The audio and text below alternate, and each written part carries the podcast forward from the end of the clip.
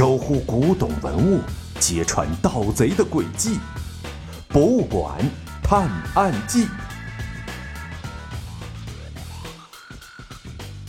第八十集：神秘的房子。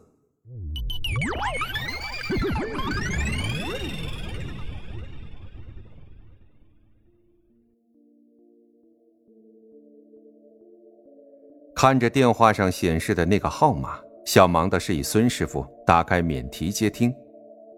喂，把瓷瓶放在箱子里，明天我会通知你交易地点。记着，别报警，别耍花招。箱子放在你家门外了，去拿吧。电话那头说完就挂了。小忙到他们打开门一看，果然多了个箱子。刚才进门的时候还没有呢。小忙的火速冲下去，站在楼下观察可疑的人员，可是什么都没发现。如果绑匪确实按计划行事的话，我们还有半天一夜的时间，在交易前破案。小忙的回到孙师傅家，准备寻找破案的突破口。你们试着破案可以，但一定要保证我儿子的安全。孙师傅一边说着，一边把他那件元代釉里红的瓷瓶。反复的装进箱子，又拿出来，好像在寻找最佳摆放位置似的。啊，我知道了，这个箱子这么特殊，咱们可以通过监控录像寻找这个人呀。小小贤想到这个好主意之后，开心的上蹿下跳。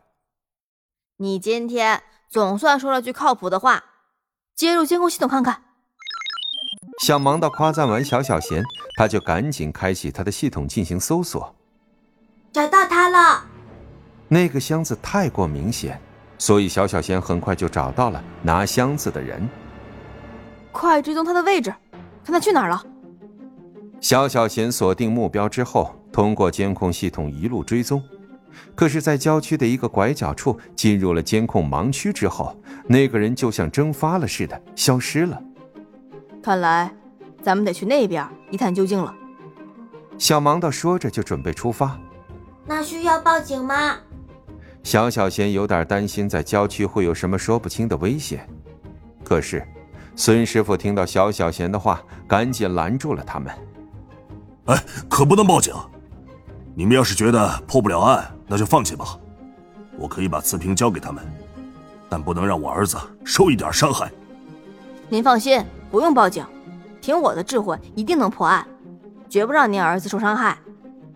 小忙的说完，拉着小小贤就跑了出去。当他们坐着自动驾驶汽车来到嫌疑人消失的那个拐角时，发现沿着小山坡往上有一排脚印。快看，这排脚印是新踩的，一定是那个人从这里爬过了这个小山坡。小忙的顺着脚印往上爬去。等等我，别这么火急火燎的。小小贤扫描了一下脚印。比对确认应该是那个人的，也赶紧跟了上去。绕过那个小山坡后，一个二层的房子在一片树林之后露了出来。看，这些泥脚印，应该是那个人写上的。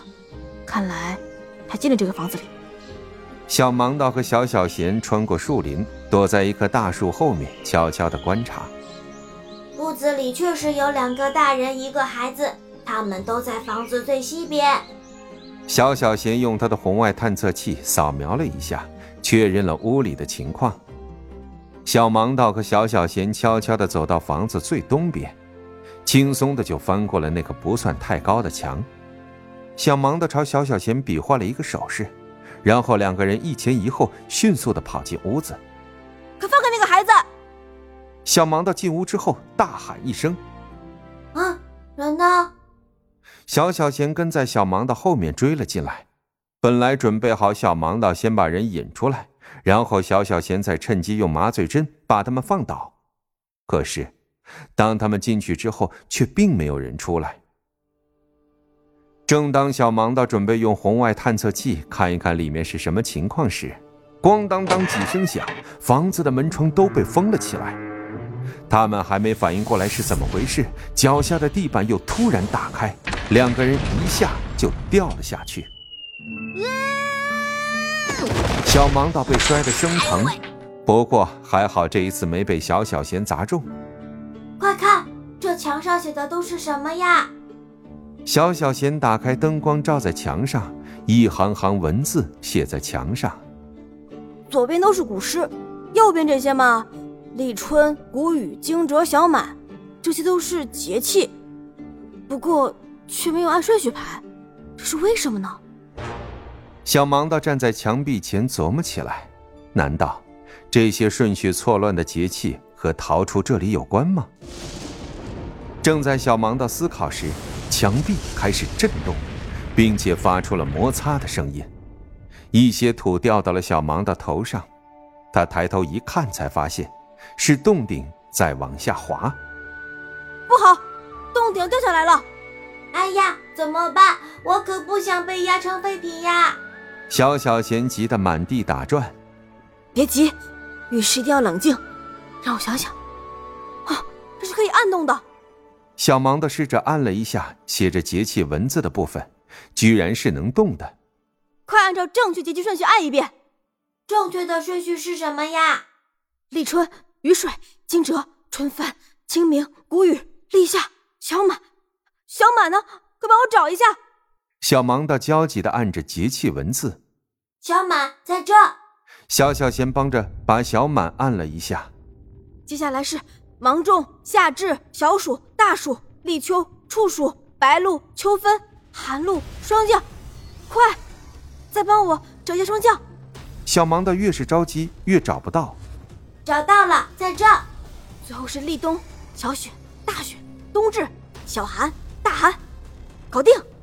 小盲道按完所有的节气文字，抬头看着洞顶，看着它停止下落，或者周围能够开启个什么通道之类的。没反应呀？难道按错了？小小贤上下左右看了一圈，一点动静都没有，他更加着急了。难道不是按顺序按下节气文字吗？小盲道他们该怎么办才能让洞顶停止下落呢？Thank.